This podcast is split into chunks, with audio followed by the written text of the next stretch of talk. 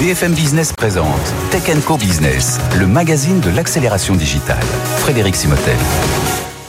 Bonjour et bienvenue dans l'émission Tech Co Business. On est ensemble pendant une heure et puis évidemment pour nous retrouver si vous n'avez pas le temps de voir toute l'émission en replay, en podcast et puis sur euh, les box euh, opérateurs hein, sur la chaîne Tech Co TV. Alors on va parler aujourd'hui de la féminisation des métiers de l'IT. Oui, cette semaine c'était la journée de, la femme et bien c'est aussi la journée de la femme numérique et il en faut davantage et seulement 30% des effectifs des métiers dans la tech qui sont occupés par des femmes. Ce n'est pas assez. Puis si on monte dans les directions, c'est encore pire. On va en parler dans un instant avec notre invité. On parlera ensuite de sécurité électronique et comment tout ça se, mêle à la cybersécurité avec la société euh, Atraltech. Et puis les conséquences de l'inflation sur l'IT, ce sera notre chronique avec le CIGREF. Jean-Claude Laroche viendra nous en parler. Et puis deuxième partie d'émission, on parlera cybersécurité avec trois des startups primées euh, lors du salon FIC euh, qui se déroule à Lille. C'est le Forum international sur la cybercriminalité qui se déroule à Lille du 5 au 7 avril. Voilà, restez avec nous, c'est pendant une heure, c'est sur BFM Business. BFM Business, Tech Co Business, l'invité.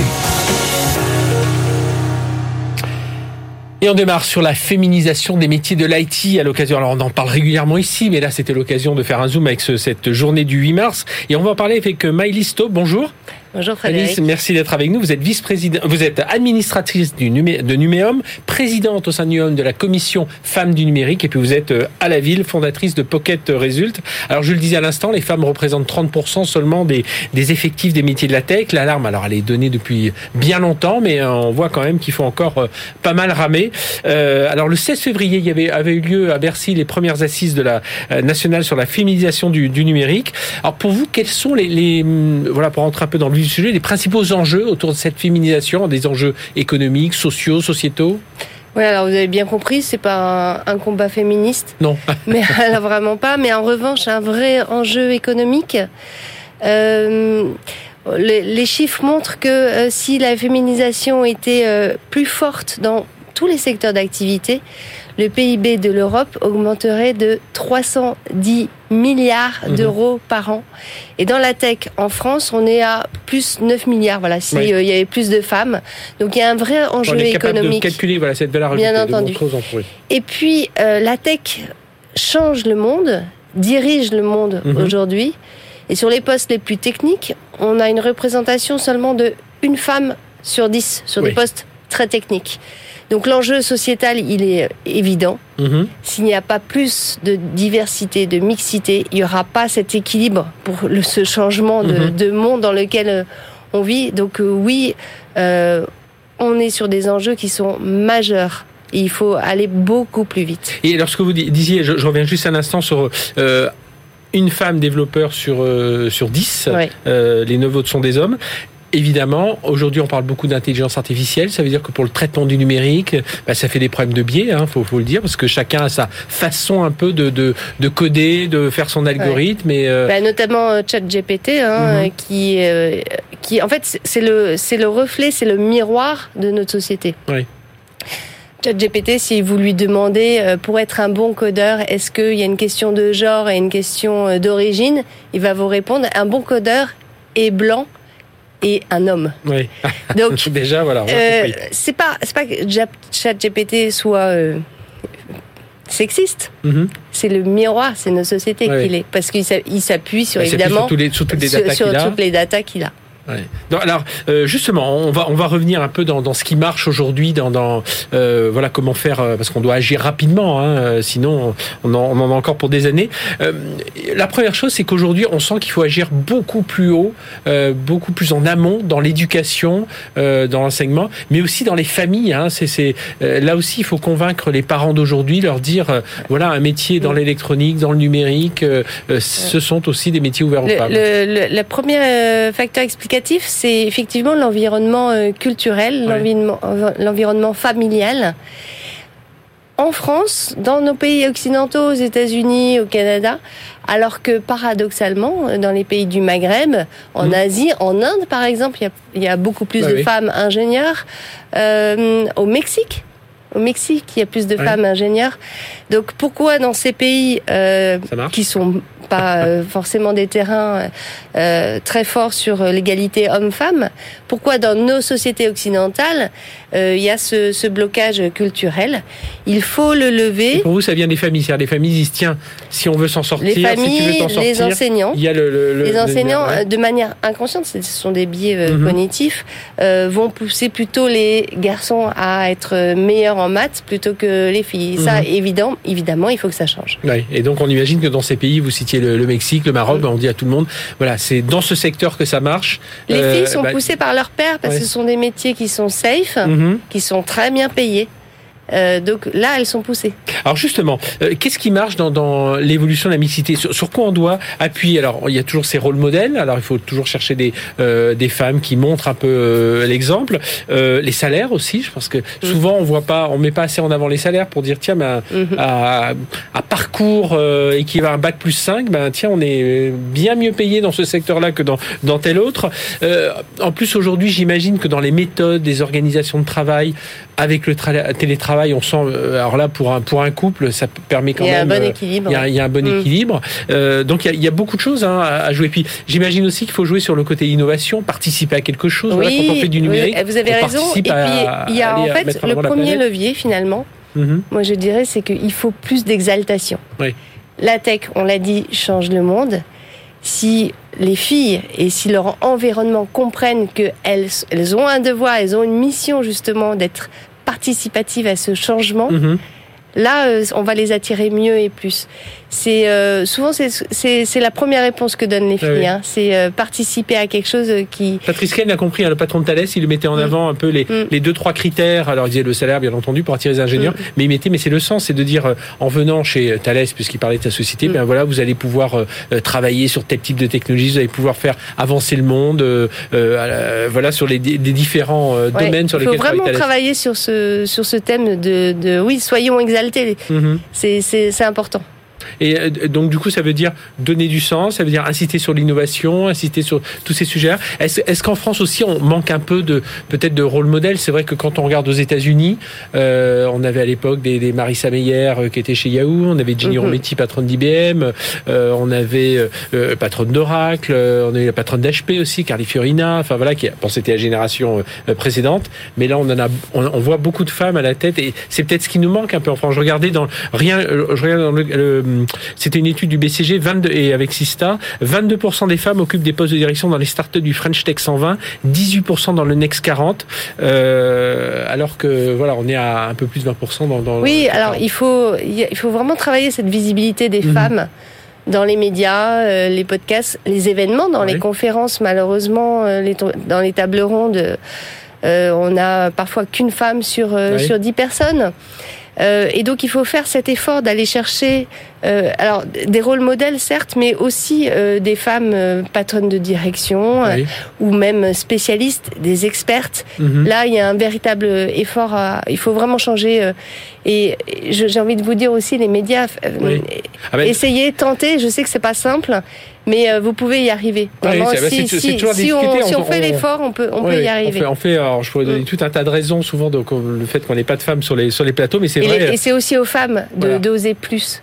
Bien entendu. Et vous avez travaillé sur une application de matching un peu, ah, c'est ça? Oui, voilà, on est en train de lancer euh, une app qui j'espère va s'appeler euh, Adopt ta speaker, mm-hmm. où l'idée c'est de mettre en relation les femmes expertes qui sont dans la tech, qu'elles soient speakers ou potentiellement speakers mhm. et les producteurs de contenu. Oui, voilà, que tout le monde puisse se repérer un peu et pas toujours avoir les mêmes personnes, que souvent c'est un peu ça. On est tous euh, à se dire tiens, cette femme-là parle bien de ce type de technologie. Enfin, dans la tech en tout cas, euh, c'est ce, ce, ce domaine-là. Est-ce que euh, tout à l'heure vous avez parlé du Maroc, du Mexique, à l'international, c'est un peu la même chose ou vous sentez qu'il y a un mouvement? On sent quand même, bon, les États-Unis ont souvent cette avance, notamment dans la tech, mais qu'il y a un mouvement. Est-ce que ça donne espoir en France de se dire oui, il y, a, il y a un vrai mouvement. Euh, bah, déjà, chez Numéum, ça fait ans, hein, plus de dix ans même qu'on travaille sur ce sujet.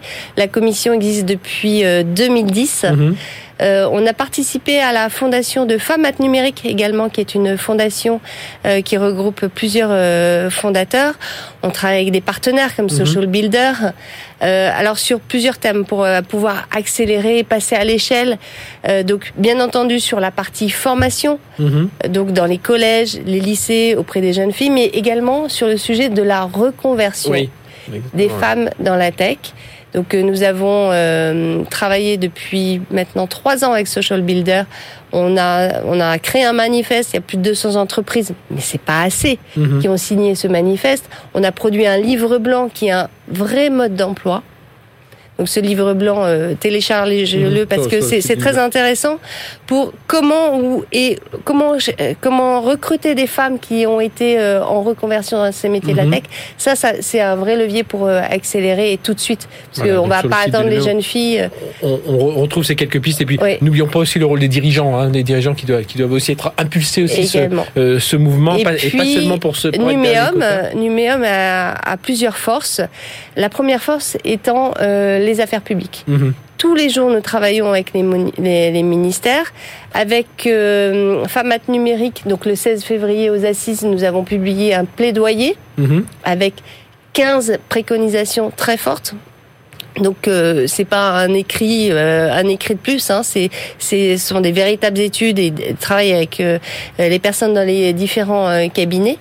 Et puis nous avons également des délégations régionales. Mhm. nous avons voilà une grosse dizaine. Et nos délégués généraux sur la commission femmes du numérique tous les jours sont dans les collèges les lycées et porte euh, vraiment ce message sur le numérique. Eh bien, merci d'être venu nous parler de tout ça. Maëlys Staub, euh, administratrice de NUMUM et donc présidente de la commission femmes du numérique et tout ce que fait NUMUM. Donc, sur le site NUMUM, vous allez retrouver ce livre blanc notamment et tout ce qu'il faut faire. En tout cas, il faut agir vite. Voilà, le message est passé. Merci d'avoir été avec nous. Allez, on va partir dans la sécurité électronique tout de suite avec notre prochain invité. BFM Business, Tech Co Business, l'invité. Et on va parler de sécurité électronique, les nouveaux défis euh, de ce secteur avec notre invité Louis-Antoine Roulier. Bonjour.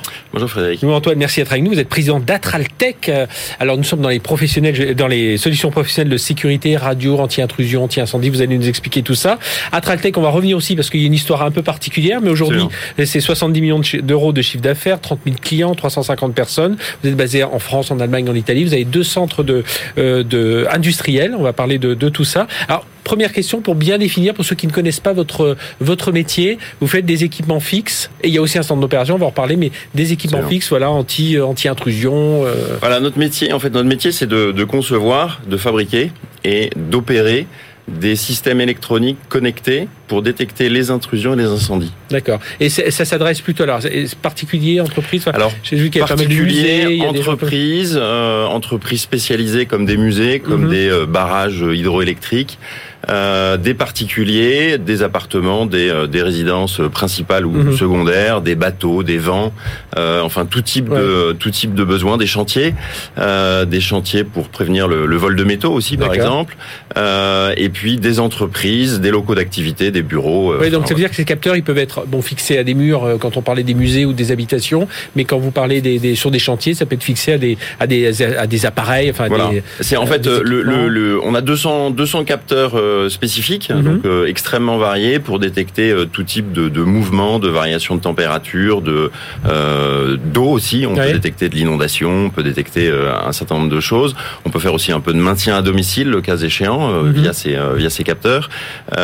et donc l'objectif, c'est de d'essayer de, de, traiter tous les besoins des clients avec des systèmes qui soient les plus sécurisés possibles, qui puissent résister aux tentatives de, de brouillage, même à des tentatives de brouillage mhm. évoluées, qui puisse être connecté pour qu'il soit pilotable à distance, soit via une application mobile, soit via un PC de télésurveillance. Et puis justement, je parlais de télésurveillance parce que c'est aussi votre c'est aussi dans la, la, gamme de produits et de services que vous offrez. Vous avez aussi un centre d'opération. Absolument. Donc euh, avec abonnement, j'imagine. Exactement. Alors, on fonctionne euh, de façon différente en fonction des géographies. Mhm. euh, en France, on a notre propre PC de télésurveillance avec près de 30 000, 30 000 clients, euh, de façon à, à, donner une sécurité euh, maximale selon les normes des assurances pour des résidences principales, secondaires et des entreprises. Et alors Louis-Antoine Roulier, racontez-nous un peu l'histoire de, de parce que vous étiez dans le giron d'un groupe allemand qui s'appelle le groupe allemand Hager.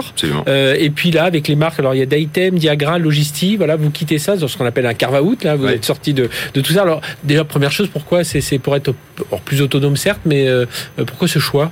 Alors l'enjeu, l'enjeu d'un carve-out, c'est de pouvoir redéfinir soi-même sa, sa stratégie. Mhm. Auparavant, au sein d'un grand groupe, c'est vrai qu'on représentait une toute petite partie du chiffre d'affaires de ce grand groupe, et donc on n'était pas dans les objectifs prioritaires de développement euh, de ce euh, de ce grand groupe.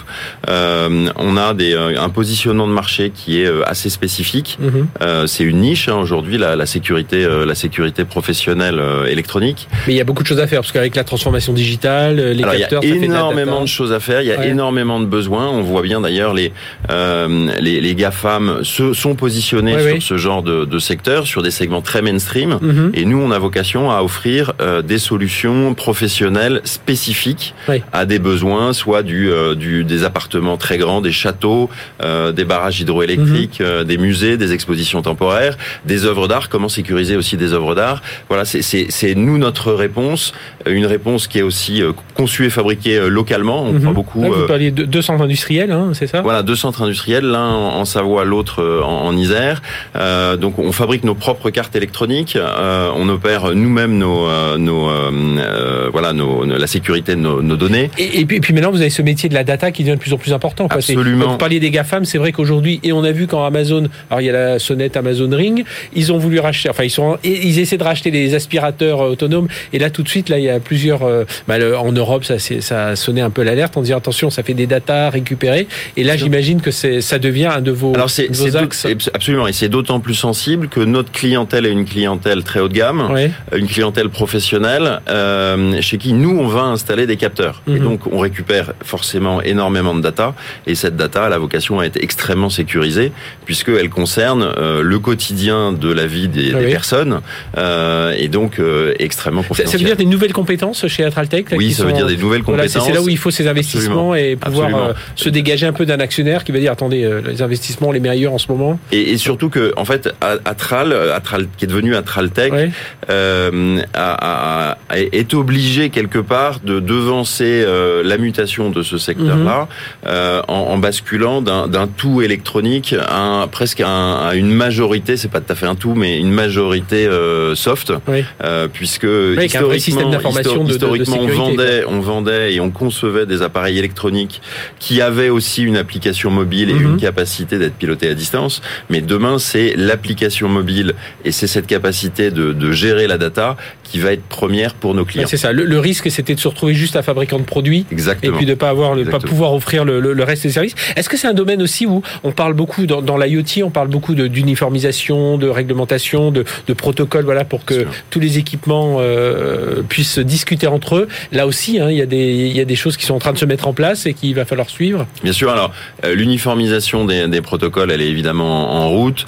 Euh, il y a des enjeux aussi de, de maîtrise de, de maîtrise de l'information, c'est-à-dire de trouver le juste milieu entre l'ouverture vis-à-vis d'un écosystème mhm. domotique ou des proptech qui va qui, a besoin de l'information euh, liée euh, liée à ces capteurs et la sécurisation de l'information. Donc il y a un juste milieu mhm. qui, est, euh, qui, est, qui, est, qui, est, qui est un gros enjeu des prochaines des prochaines années de savoir quel est le niveau d'ouverture idéal pour des, des, des, entreprises françaises comme nous qui mhm. devons garantir euh, la, la, cybersécurité des, des, des, données de façon euh, radicale et en même temps être compatible avec tout un écosystème autour des PropTech, autour du mhm. contrôle d'accès euh, pour pouvoir euh, fonctionner en partenariat. On n'a pas les moyens en tant que ETI à taille humaine française d'être d'être les meilleurs dans tous les domaines. on doit être, on doit être spécialisé et, être et travailler en partenariat sur le contrôle d'accès Mhm. sur les PropTech pour pouvoir offrir une, une, une, gamme de solutions à nos clients qui soit la plus complète possible. Alors justement, là aujourd'hui, c'est des équipements fixes. Alors fixes qui peuvent être sur des, ces capteurs peuvent être installés sur des équipements eux mobiles, mais en tout cas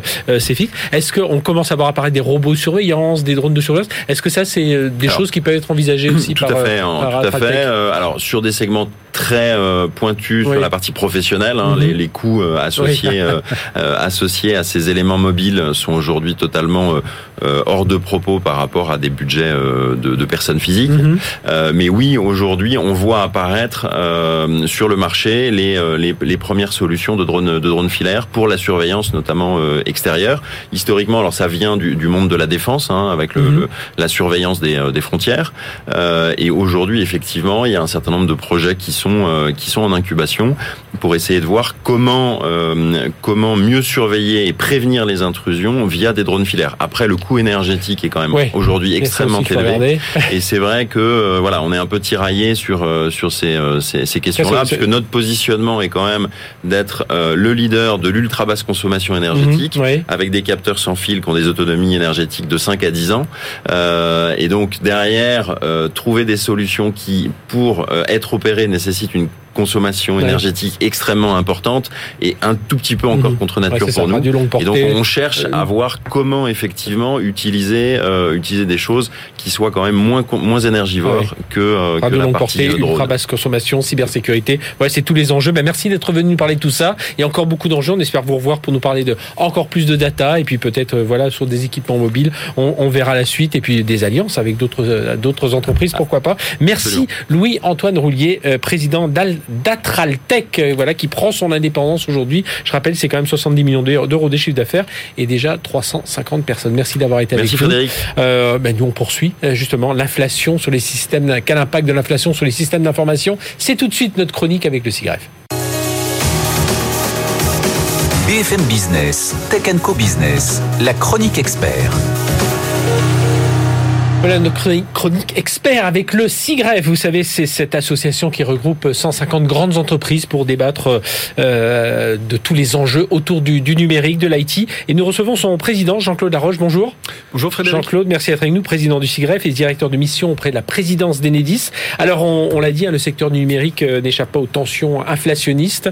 Euh, alors, on peut dire euh, c'est la, les chaînes d'approvisionnement qui suivent pas, c'est la, la crise énergétique, c'est la guerre en Ukraine. Enfin, voilà, il y a tout un tas de, de raisons qui ont poussé quelques fournisseurs et pas des moindres à augmenter leurs tarifs euh, plus 30%, voire même beaucoup beaucoup plus. Et du coup, le euh, CIGREF, donc ces 155 membres, s'interroge en disant non, on peut pas, on peut pas suivre et surtout les, les raisons de ces de ces augmentations, nous, euh, les, les justifications données ne nous, ne nous conviennent pas. Oui, absolument, Frédéric. Euh, nous, lorsque nous regardons les structures de coûts, en fait, hein, mhm. euh, de, de, euh, de, nos directions du numérique, il y a quelques facteurs d'augmentation qui sont, euh, j'allais dire, normaux. Oui. il y a la masse salariale chez nous, mais aussi chez les grands mhm. prestataires, dès lors qu'ils nous, ils nous vendent des prestations à, fort, à forte dominante de main-d'œuvre, hein, notamment les entreprises de services numériques. Bon, qu'on arrive à une, une augmentation de prix sur un an de l'ordre de 5%, c'est à peu près ce qu'on ce qu'on qu'on voit. Euh, il y a le prix des matériels, il y a certaines supply chains qui sont quand même très mhm. tendues, avec des problèmes sur les semi-conducteurs, etc. Donc là, on peut enregistrer des, certaines hausses qui vont de l'ordre de 10-15%, mais avec des effets retards, parce qu'il y a mhm. des retards dans les livraisons, donc on les a pas nécessairement directement dans nos structures de coûts. Il y a des problèmes d'hébergement avec le coût de l'électricité pour les data centers, etc. Et des questions sur le taux de change, euh, mhm. euro-dollar. Et puis, et puis tout ça nous conduit, nous, à, à considérer du côté du CIGREF que d'une année sur l'autre, enfin de 2022 à 2023, mmh. il n'y a pas de raison pour que les hausses à activité équivalente hein, ah oui. euh, soient très supérieures à 5%. Voilà. Il n'y a pas de raison. Et, et puis vous-même, quand vous êtes à la tête des entreprises, vous voyez aussi par rapport à vos clients, vos fournisseurs, votre écosystème, comment vous fonctionnez. Absolument. On le voit très bien. Donc pour nous, grosso modo, des hausses de 5%, ça correspond d'ailleurs à, peu près au niveau euh, global de l'inflation tel mmh. que l'INSEE l'a vu pour 2022, hein, 5,2 5,2%. Dans le domaine du numérique, il n'y a pas de raison pour que ce soit euh, très supérieur. Or, c'est pas ce qu'on constate. Oui. Je dis notamment... 30%, mais parfois je suis très loin de la vérité. Voilà, c'est pas c'est pas ce qu'on constate avec certains acteurs, oui. notamment des éditeurs de logiciels et notamment ceux qui sont euh, dans, dans en SaaS, hein, les très grands éditeurs de logiciels hein, dont on est très dépendant, mm -hmm. euh, qui ont souvent d'ailleurs euh, leurs centres de décision qui sont outre-Atlantique. Euh, bah, euh, on constate que ils profitent finalement de cette situation pour rentrer dans des négociations pour des renouvellements de marché, par exemple, avec des hausses qui sont de plus 100%, plus 150% dans leur première proposition commerciale. Et après négociation, ce que nous disent nos membres, c'est qu'ils arrivent à des, à des prix qui finalement euh, sont supérieurs euh, à ceux qu'ils avaient précédemment, de l'ordre de 20-25%. Mhm. Donc ça, nous, nous considérons que ça n'est pas normal. c'est une situation surtout qu'aujourd'hui, et, ceux qui nous écoutent, qui travaillent dans, dans le domaine des systèmes d'information, savent bien que voilà, si on a un prestataire de cloud, euh, on peut pas en faire jouer 3-4 euh, et puis dire tiens, je vais, je vais reprendre, ce, changer d'une année sur l'autre. Voilà, c'est compliqué, on s'engage sur des années. Enfin, il y a tellement d'applications, ou même prestataire SaaS des applications. Enfin voilà, on, on peut pas hop basculer, changer de voiture comme on peut le faire euh, entre, deux, entre deux achats. il, y a, il y a des très grandes suites logicielles. Mhm. Quand vous les prenez, vous les prenez pour un certain nombre d'années. Vous ne pouvez pas en sortir, euh, sauf à consentir des dizaines de millions d'euros d'investissement sur lesquels il n'y a pas de valeur. Mhm. Et donc, en général, lorsque vous choisissez ce type de technologie, bah, vous y restez pendant un certain temps. Et ces acteurs-là le savent. Mhm. Donc, euh, la dépendance que nous avons vis-à-vis de... loyal quand même. Non, non, faut, faut, eh ben, nous, nous, ce que nous considérons, c'est que euh, cette situation de dépendance, si elle se traduit par ce type de comportement de la part de ces acteurs, euh, eh bien en fait nous nous le qualifions d'abus de position dominante, très clairement, ce qui pour nous est, euh, est, est, juridiquement qualifiable en fait. Et, hein. donc c'est ça.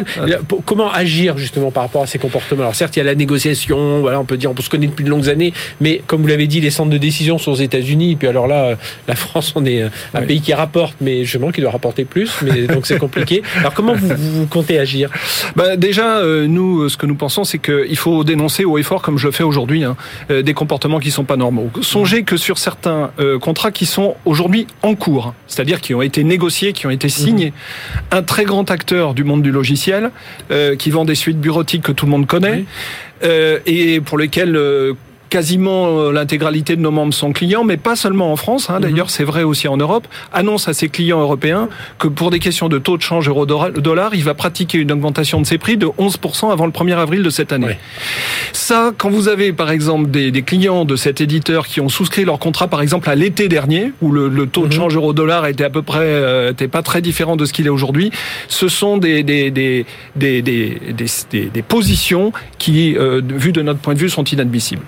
Et, et donc, euh, euh, nous, nous sommes prêts, euh, avec nos partenaires d'ailleurs allemands, belges, mhm. hollandais, à faire valoir que ce type de comportement relève de l'abus de position dominante auprès de l'ensemble des, des, des, autorités qui mhm. doivent faire respecter une concurrence, j'allais dire, loyale ah sur, sur ce marché. Donc déjà, donc vous, vous rencontrez également ces, ces autorités. Euh, ça, veut dire parce que tout ça, ça a un impact après sur le fonctionnement de votre IT, parce que bah, il y a un moment, il faut quand même sortir l'argent, payer, puis il faut faire tourner euh, l'IT. En plus, dans un moment où on doit accélérer sa transformation digitale, transformation écologique, euh, enfin, il faut aller vite. Il y a des domaines dans lesquels, euh, alors, nos, nos, entreprises continuent à considérer le numérique comme étant stratégique pour mhm. euh, leur transformation et pour le fait d'être présent auprès de leurs clients et, et de pouvoir euh, euh, satisfaire euh, leur, leur, marché. Donc, il continue à y avoir des investissements dans le monde du numérique, mais ces investissements, ils, ne peuvent pas croître de manière de manière inconsidérée. Et donc, aujourd'hui, nous, nous en continuons à enregistrer des hausses, mais qui sont des hausses raisonnables de nos budgets. Et donc, lorsque ces hausses sont préemptées par des acteurs qui prennent, j'allais dire, une mhm. grosse partie, enfin, qui profitent de cette situation pour prendre une grosse partie de nos possibilités financières, ça dessert tout le reste de l'activité. Et d'ailleurs, de fait, aujourd'hui, les ESN en France, elles ont vu leur chiffre d'affaires augmenter de l'ordre de 5% l'an dernier. On peut dire que c'est essentiellement de l'effet prix. Hein. Mais c'est ce, que c'est ce que nous avait dit, c'est 5,2%. C'est 5,2% sur les ESN. Et donc, en fait, elles n'ont pas véritablement augmenté, une, euh, enregistré une augmentation de l'activité. Mhm. Et il y a fort à parier que sur 2023, on, on assiste à une réduction de nos projets. Parce que ça, ça, ça, induit un effet de réduction de l'activité mhm. et, euh, et un transfert de marge entre des acteurs qui sont plutôt des acteurs qui nous accompagnent sur notre transformation, typiquement les ESN, vers des éditeurs de logiciels qui vendent notamment leurs logiciels en mode SaaS et qui, eux, finalement, euh, ne nous proposent rien de, rien mhm. de mieux. Donc, en fait, c'est ce renchérissement de l'activité, il a un côté artificiel euh, il se traduit par des transferts de marge vers un certain nombre d'acteurs. Ah Et nous, ce qu'on, côté SIGREF, ce qu'on dit simplement, c'est qu'on en appelle tout le monde à la raison. Euh, on sait bien qu'on est dans un contexte inflationniste. Euh, que vous subissez aussi dans vos entreprises. Que tout le monde subit. Il faut que chacun prenne sa part pour faire en sorte que l'activité dans son ensemble ne soit mhm. pas pénalisée. Eh bien, merci d'être venu nous parler de tout ça, Jean-Claude Laroche, donc président du SIGREF, directeur de la mission près de la présidence d'Enedis. Voilà, on va porter hein, ce, ce message parce qu'on voit bien, et c'est vrai que vous, là vous parlez non du SIGREF, mais on en voit régulièrement des, des, des, patrons de, de l'informatique, de l'IT, du digital qui, qui disent la même chose que vous en ce moment sur ces budgets. Et c'est vrai que c'est pas juste une histoire de, de budget, mais c'est ça dessert les autres, ça dessert les plus petits. Ça, c'est important de, de, le rappeler. Merci d'avoir été avec Merci nous. À vous. Allez, on marque une courte pause et on va repartir avec des, des startups françaises dans le domaine de la cybersécurité. Le FIC, le Forum international sur la cybercriminalité, aura lieu à Lille du 5 au 7 avril. Eh bien, on a déjà quelques lauréats de leurs awards et ils sont avec nous dans cette émission. À tout de suite sur BFM Business. BFM Business, Tech Co Business, Startup Booster. Voilà, et on parle de cybersécurité avec nos invités. C'est à l'occasion du FIC. Hein. Vous savez, c'est le Forum international sur la cybersécurité qui a lieu à Lille du 5 au 7 avril. Eh bien, le, le forum a déjà euh, décerné ses, ses prix. Euh, alors, il y a cinq euh, entreprises qui ont été euh, récompensées. On va en avoir trois avec nous Mobile, Astran, Filigrane, et puis il y en a deux autres, euh, Another Way et OneK. Voilà les cinq lauréats que vous aurez l'occasion de découvrir à Lille. Et on va en parler avec justement trois d'entre elles, parler de cette difficulté de combiner confiance et numérique et de euh, parler de vos croissances aussi avec vous. Euh, Jean-Michel Henrard, bonjour. Bonjour. Jean-Michel, merci d'être avec nous, fondateur et CEO de Dust Mobile. Alors vous avez eu le prix du jury, vous êtes un opérateur de cyberdéfense, vous allez nous expliquer ça dans un instant. Euh, une vingtaine de personnes créées en 2000, 2017, mais voilà, le produit, le temps de R&D, ça a pris 3-4 ans. Mmh. Et donc vous êtes sorti, en, le produit sorti en, en 2020 et vous avez comme client des, de l'étatique, des, grands, des, des, grandes entreprises. Et puis vous êtes euh, assez international déjà, 50% en Europe, 30% aux États-Unis, 20% au reste du monde. Avec nous également Yosra Jaria, bonjour. Bonjour Frédéric. Yosra nous cofondatrice et CEO d'Astran. Euh, alors c'était le prix coup de cœur du jury, donc c'est éditeur d'une solu solution de stockage zéro trust dans le cloud. Euh, on va parler avec vous. Alors euh, tiens, mais d'ailleurs avec vous on parlera parce que c'est 100% parité, mais je crois que c'est la même chose pour, pour Samuel, oui. parce que là aussi on parlera de, de, de compétences euh, dans le domaine. Vous avez parmi vos, vous êtes une quinzaine de personnes parmi vos clients FH, LVMH, mm.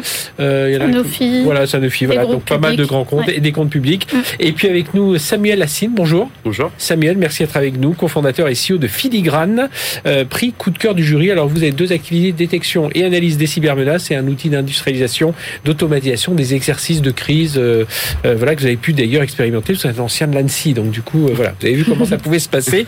Et donc 11 personnes, bientôt 20. D'ailleurs, j'ai pas dit, mais pour vous, Jean-Michel, vous êtes 20, mais très bientôt vous serez, enfin d'ici la fin de l'année, une quarantaine. Hein. Donc, Exactement. voilà, ça pousse vite. Et pareil pour vous, Samuel, chez Filigrane, 11 personnes, bientôt bientôt une petite vingtaine.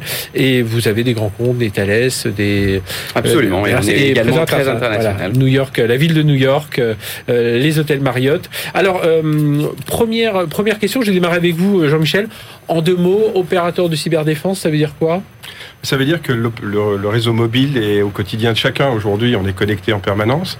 Il y a un grand nombre de menaces euh, qui sont pour vocation de faire de l'interception, de faire du euh, malveillant, enfin, au sens général. Donc l'idée avec Dos Mobile, c'est d'intégrer tous ces modèles de protection chez l'opérateur, au sein de l'infrastructure d'opérateur. Donc comme un autre opérateur, mais avec la sécurité en plus. Donc vous venez avec cette couche, euh, vous venez au-dessus de l'opérateur, c'est avec une couche supplémentaire de sécurité pour euh, euh, sécuriser justement ces communications mobiles ah, Nous sommes nous-mêmes opérateurs. On a aujourd'hui des accords avec plus de 700 opérateurs D'accord, c'est vous qui offrez donc la, la, partie. Exactement. On a okay. toute l'offre euh, opérateur, mais on a intégré toute la sécurité, l'alerte et les contre-mesures, euh, le cas échéant. Donc c'est un élément de confiance et c'est transparent pour l'équipement, c'est Mhm. mm -hmm. transparent pour les applications. Donc pas d'interaction avec les choix qui ont pu être faits par nos clients dans leur modèle de sécurité ou dans leur choix applicatif. D'accord, donc ça s'adapte déjà à l'infrastructure existante de l'entreprise. Yos Rajaria, donc euh, je parlais et, et solution de stockage zéro trust. Alors, ça veut dire que le zéro trust, c'est la, euh, c'est la grande tendance. On a eu une émission il y a, il y a peu de temps avec Henri Pido et qui a sorti un livre, donc le, le, le DSI de la, de la SNCF, et qui a sorti un livre euh, sur le zéro trust. Voilà, oui. s'est concentré dans ce domaine. Et vous, bon, ça fait euh, quelques temps, hein, 3-4 ans, enfin 2-3 oui. ans que la société existe et vous travaillez dans ce domaine. Exactement. Nous, notre, notre objectif euh, chez Astran, c'est de permettre aux entreprises de continuer à bénéficier de tous les avantages du cloud en accélération Mhm. mm -hmm. business, mais de gagner en cybersécurité, confidentialité des données et indépendance vis-à-vis -vis des, des, fournisseurs cloud. Oui, c'est surtout ça, parce que eux-mêmes ont quand même leur solution de sécurité, mais vous arrivez par-dessus en ajoutant du chiffrage, euh, tout ce genre de, de, Oui, la grande différence, c'est que toutes les solutions de chiffrement proposées par les fournisseurs euh, cloud euh, nécessitent que la donnée soit accessible à un moment ou à un autre par ce fournisseur. Nous, par notre technologie qui ne nécessite pas de gestion de clés, donc qui est très facile à brancher dans toutes les applications SaaS d'entreprise, mhm. on, on, arrive à obtenir un niveau de sécurité le plus élevé qui existe aujourd'hui.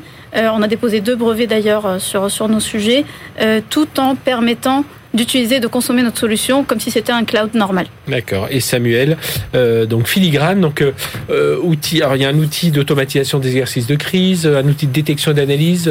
voilà aujourd'hui. Alors comment et vous travaillez déjà avec des grands comptes aussi. Absolument. Donc nous on a la particularité. Donc on est un éditeur de logiciels. On édite principalement deux logiciels open source. Un qui mhm. s'appelle OpenCTI un qui s'appelle euh, OpenEggs. OpenCTI, c'est une solution en fait d'analyse des cybermenaces au sens large, c'est-à-dire que vous pouvez organiser, capitaliser et opérationnaliser votre connaissance de la menace basiquement une threat intelligence platform mhm. et on a un second logiciel qui est OpenEggs qui permet d'industrialiser alors des exercices de crise mais de manière un peu holistique c'est-à-dire qu'on peut aussi simuler des attaques informatiques de très bas niveau et d'un point de vue technique ou des, des grands exercices mhm. de crise stratégiques. Euh, comment on réussit euh, je posais la question à chacun d'entre vous je démarre avec vous Samuel comment comment on réussit à exister quand on est une petite entreprise voilà créée euh, en 2022 alors certes avec des compétences hein, ça va bientôt être une vingtaine de personnes spécialisées dans ce domaine mais voilà on arrive sur un marché qui est déjà assez morcelé, hein. rien que les éditeurs euh, en cyber, alors font dans différents types, à différents niveaux, mais comment on réussit voilà, à intéresser des grands groupes euh, euh, parce qu'on a les bons partenaires, voilà, comment on s'immisce un peu dans ce marché?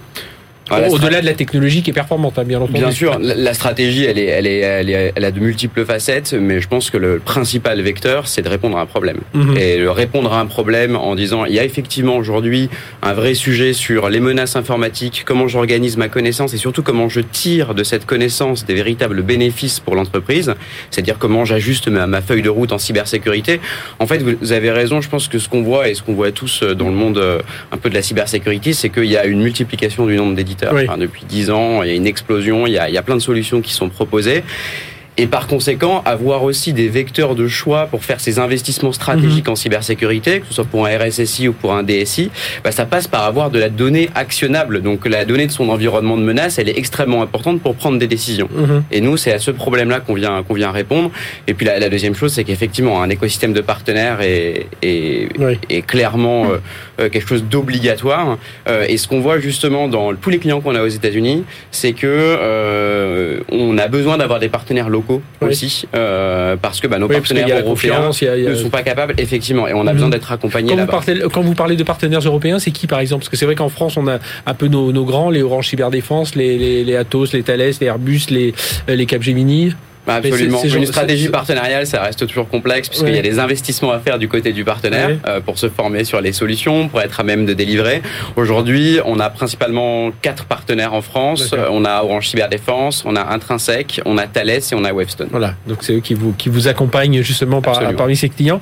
Euh, même question, euh, Yosra Joraya. Donc euh, vous me dites dans le cloud, donc est-ce que voilà, ça, ça vous force à être proche de ces hyperscalers Oui, tout à fait. nous, une grande partie aussi de de, notre capacité de, pénétrer le marché euh, résulte du fait qu'on a fait le choix de s'intégrer avec des partenaires, alors pour le coup des partenaires éditeurs de logiciels eux-mêmes, déjà installés chez les entreprises. Ah, qui, viennent, qui, viennent, qui, viennent, proposer cette solution de, de, de sécurité Comme une option complémentaire pour se permettre eux-mêmes de devenir zéro trust. Et c'est à ce sujet qu'on a des partenariats avec Salesforce au début de cette semaine. Mhm. Euh, Snowflake a annoncé aussi le, partenariat mhm. avec nous.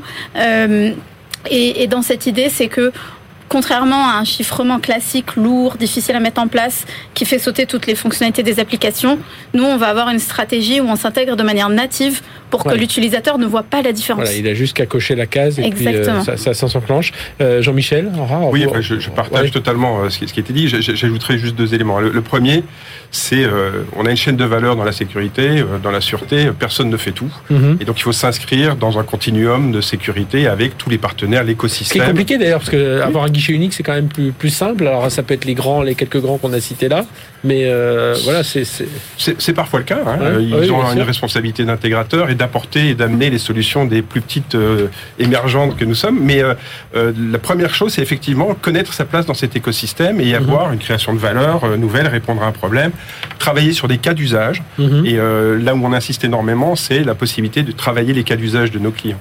Il y a un deuxième élément qui, moi, me paraît important à mettre en avant, c'est l'exécution. C'est la qualité de l'exécution. Euh, et quand on est petit, en démarrage, on a tendance à avoir cette problématique d'exécution. euh, il faut surtout pas euh, promettre ce qu'on ne sait pas délivrer. Euh, il faut rester très modeste dans sa compétence et dans ses capacités à faire. Et le gros du travail, c'est dans l'exécution, parce que s'il y a une défaillance à ce niveau-là, ben forcément, on a, on a un problème. Et d'ailleurs, c'est la difficulté, j'imagine, parce que je regardais dans le, euh, une étude du, du, Forum international de la cybersécurité, j'ai dit cybercriminalité, c'est cybersécurité, dans les freins et les risques que, relataient les, les startups, c'était pour 60%, c'est la, la lenteur des cycles de vente.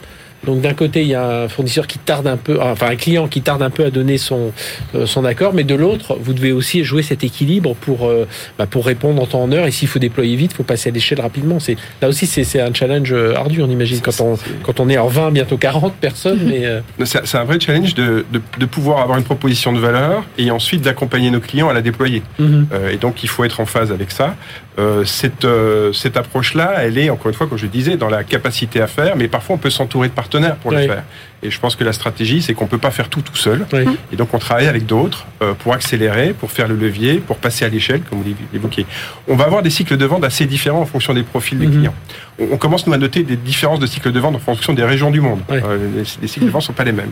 Mais je voudrais quand même en profiter. Quand on parle cycle de vente, c'est quoi? C'est trois mois, six mois? Ça peut être plus. Alors nous, on a un cycle de vente assez court. on est plutôt lors de deux mois. Ah sur les grandes entreprises pour avoir un premier niveau euh, de déploiement. Et puis on est plutôt sur deux ans pour un déploiement massif. Donc c'est plutôt euh, ça l'ordre de grandeur. Mais je veux quand même euh, attirer l'attention sur la commande publique en France. Elle se passe très bien chez nous. D'accord. Et donc, on voit des hein. mécanismes extrêmement euh, performants et parfois c'est plus simple euh, de déployer, travailler avec de la commande publique qu'avec qu'avec des grandes entreprises. oui, Samuel, oui.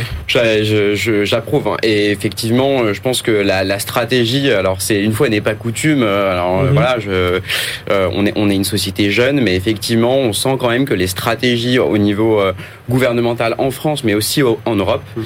Euh, portent leur Donc on y arrive parce que sur la on disait il fallait il faudrait qu'il y ait une commande publique qui soit plus plus forte. Absolument. Les les, les, les, les cycles de vente les plus courts qu'on ait jamais eu euh, sont avec effectivement des instances euh, et des agences de l'Union européenne ou avec des ministères qui parfois commandent bien plus rapidement que mhm. certains grands comptes. Ça veut dire, ça veut dire, ça veut dire qu'il y, a, y a un aspect souveraineté euh, sera aussi de se dire tiens j'ai un acteur français européen et donc je vais je vais lui faire davantage confiance et du coup pour cette commande publique Moi, je mettrais ça sur une ambition euh, aussi portée. Euh, alors, le gouvernement expliquera ça mieux que nous, mais euh, par le plan France 2030, où il y a un vrai volet cyber qui est réel mhm. de financement des entreprises. Alors non seulement de manière un peu classique par des subventions. Aujourd'hui, on peut plus dire je savais. Ah, on m'a attaqué, je savais pas.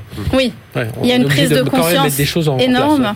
et nous, on a constaté ça aussi, c'est que on, bah, de manière euh, classique, euh, nos investisseurs avaient un peu peur quand on leur a dit euh, il y a une très grande dimension secteur public.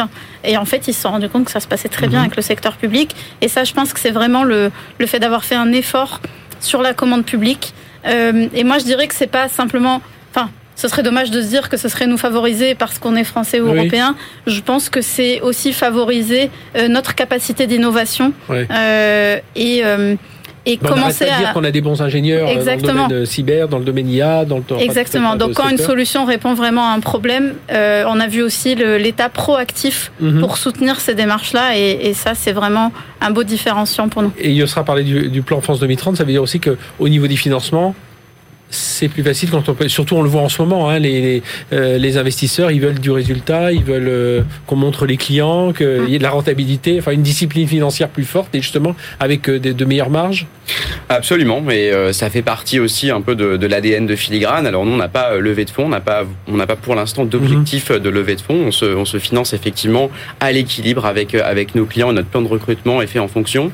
je pense que en fait, il y a aussi une dimension où euh, l'État est présent et à la fois dans les entreprises privées. En fait, alors là, je parle pour filigrane parce qu'effectivement, on a, mhm. on a, on a une stratégie comme elle est open source, elle vient plutôt du terrain, c'est-à-dire qu'on on a des gens qui déploient nos solutions, qui les utilisent d'un point de vue opérationnel. Donc, on a plutôt les analystes sur le terrain et les opérationnels. Et en fait, dans une entreprise privée, il faut quand même que le besoin finalement remonte du terrain et puis ensuite passe un peu toutes les couches de décision pour mhm. arriver finalement à la commande. Côté public, on a les opérationnels qui l'utilisent et on a aussi des décideurs qui nous connaissent, mhm. qui nous accompagnent, etc. Donc c'est vrai que c'est plus facile parce que mhm. en fait on a les deux euh, les, les, les, deux bouts de la chaîne pour pouvoir euh, parvenir à la commande. oui. Pardon, je, juste pour abonder dans le sens. Quand on parle de cybersécurité, en fait, il s'agit de maîtriser du risque. Donc le mhm. premier niveau, c'est d'évaluer ce risque.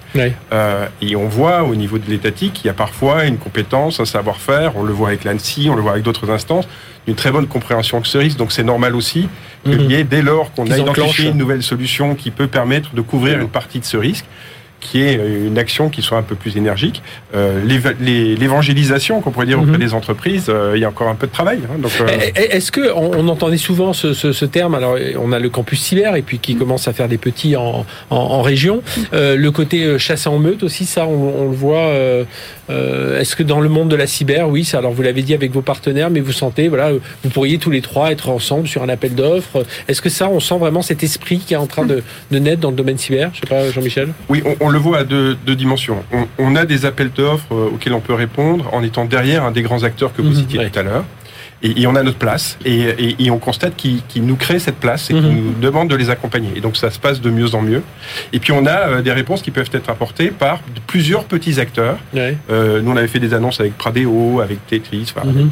des, choses qui peuvent se faire en combinant en fait un certain nombre de petits acteurs et on va apporter une réponse un peu packagée euh, pour un besoin très précis, très opérationnel. Donc là, cet esprit-là qui se met en place. Euh, oui, tout à fait. Et on en, bah, on en parlait juste avant. Euh, en fait, on peut voir aussi que certaines de nos solutions sont complémentaires. donc, par exemple, sécuriser ces données dans le cloud, oui. il faut aussi avoir une couche d'authentification efficace parce que sinon, on, a, on a sécurisé, mais finalement, si la porte est ouverte. Mhm. donc, tout ça, ça veut dire qu'il faut que des acteurs travaillent ensemble pour apporter des solutions complètes qui répondent à, un besoin complet des, grands groupes et des administrations publiques. Et puis le, besoin justement pour passer à l'échelle, pour euh, pour aller plus vite dans la dans la croissance, c'est euh, et pour aller à l'international. On rappelle, hein, vous êtes tous présents euh, dans des dans des cycles internationaux. il faut recruter, il faut des talents. Donc là, de 20 à 40, ils, sont déjà. ils, sont, en train d'arriver. ils, sont, en train d'arriver. Les, délais, les délais pour font incompressibles, hein, font que, mhm. que ça prend du temps pour qu'ils arrivent. Et puis il faut qu'ils quittent la société dans laquelle ils sont de manière propre. Et, donc il n'y a, pas à accélérer les choses. Mais il y a, il y a le côté ressources humaines, mhm. donc euh, la marque employeur, ah qu'est-ce qu'on peut faire pour euh, être certain qu'on correspond aux attentes de ceux qui mhm. vont nous rejoindre. Et puis il y a des moyens, et donc il y a des levées de fonds. Donc euh, nous, on a fait une levée de fonds il y a quelques mois où on a levé 12 millions, qui permet effectivement de passer à l'échelle, de, réaliser les investissements, d'avoir une ambition à l'international, raisonnable, mais une ambition à l'international. Et puis avec des salaires en conséquence, hein, on, le dit souvent. Et puis autre sujet, alors hors micro, juste avant, sera et puis Sabine le disait, la parité euh, homme-femme, et vous, vous y arrivez dans le, dans le domaine cyber. Hein, c'est pas. Pour nous, c'est très important. Euh, alors, on vient d'y arriver et on va maintenant la maintenir. Euh, c'est c'est extrêmement important, évidemment, pour moi. Euh, je pense que je n'ai pas besoin d'expliquer pourquoi. Euh, c'est important de créer des. C'est une petite équipe, hein, mais déjà là, parce qu'on voit, on voit, moi je vois beaucoup de petites équipes, mais ils sont 10, 12, c'est que des hommes. Hein. Bah oui. Et vous bah arrivez, voilà, une 15, 16, 20 personnes. Et sur des sujets où c'est de la cryptographie, de l'architecture cloud, mhm. euh, des sujets. Où la représentation féminine est malheureusement encore assez faible. Moi, ce que je constate avec plaisir, c'est que le vivier de talent euh, commence à être là. Euh, et que finalement, c'est à nous aussi de faire l'effort, de montrer euh, aux femmes qu'elles ont leur place dans nos équipes. et après, on parle beaucoup des femmes, mais la diversité. la, photo, elle n'est pas forcément bonne, mais le film qui est en train de, se dérouler, est un, le, scénario qui est en train de se, dessiner est quand même meilleur. Oui, il y a encore beaucoup de travail, mais il y a une amélioration. Mais moi, je trouve que les entreprises de la tech ne peuvent pas se cacher derrière le fait mhm. qu'elles font de la tech euh, pour ne pas parvenir à la parité. Oui, puis, on, le disait tout à l'heure au début d'émission, euh, Stop pardon, de, de New disait que quand il y a des femmes dans des postes de direction, quand il y a des femmes dans des cycles de décision, euh, il y a un meilleur, euh, il y a un meilleur chiffre d'affaires, hein, ah parce que ça apporte quelque chose de différent. Samuel, vous avez réussi aussi dans le domaine. Comment on fait justement pour attirer ces, ces femmes vers ces, ces postes ouais, Ça reste effectivement un challenge. Je pense que ça reste une stratégie. C'est-à-dire mhm. qu'à un moment donné, il faut, être volontaire. Il faut, être volontaire. Il faut savoir prendre des paris, savoir faire confiance aussi. et, et, et, le vivier est quand même là. Alors ensuite, moi j'irais. Un... Alors c'est vrai que dans le domaine cyber, on a tendance à dire qu'il y a, il y a quand même une vraie.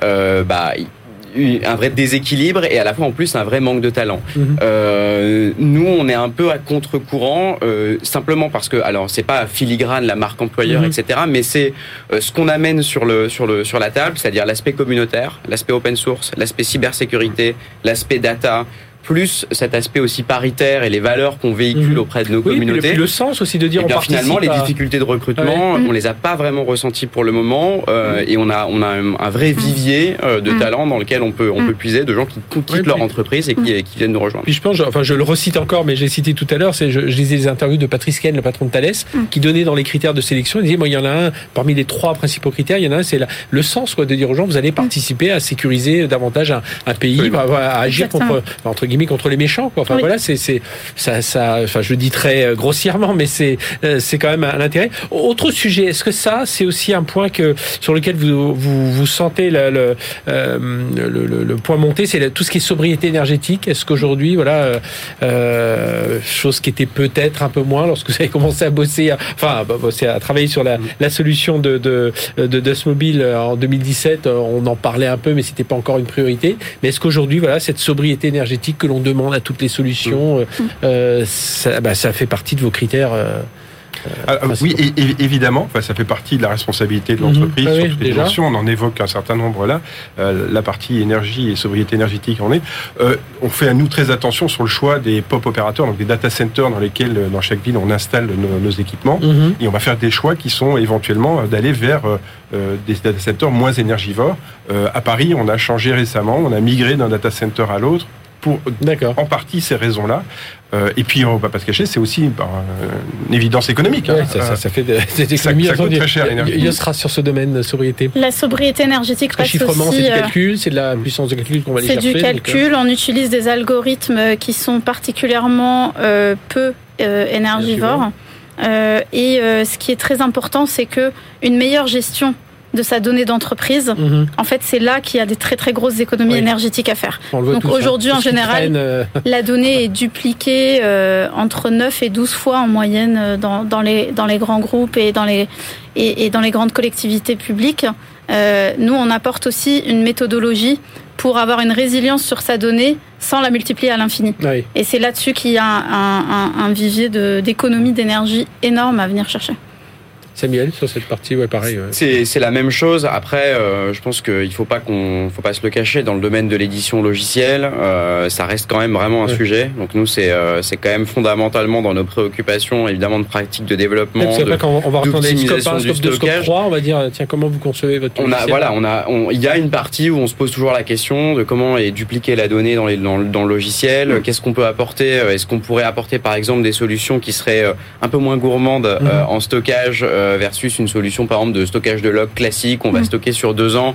Euh, bah non, on va plutôt euh, favoriser par exemple l'échantillonnage ou en tout cas la déduplication des données pour éviter justement d'avoir des, des, des lignes des lignes entières.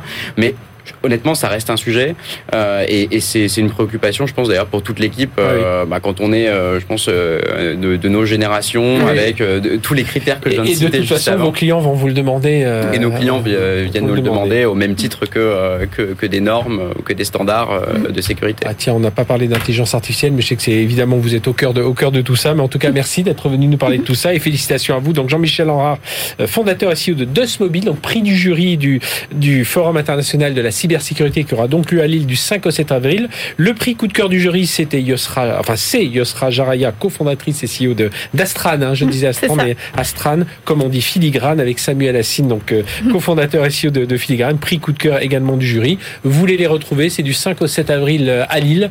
Euh, voilà, parmi euh, tout un tas d'autres. On, on, rappellera aussi les deux autres lauréats, Another Way et One K. Merci à tous les trois d'avoir été avec nous. Merci de nous avoir suivis sur BFM Business. On se retrouve la semaine prochaine, même heure, même endroit. Euh, d'ici là, bien, il y a les replays, les podcasts. Euh, voilà, vous pouvez nous retrouver sur la chaîne Tech Co TV. Excellente semaine sur BFM Business. Tech Business sur BFM Business.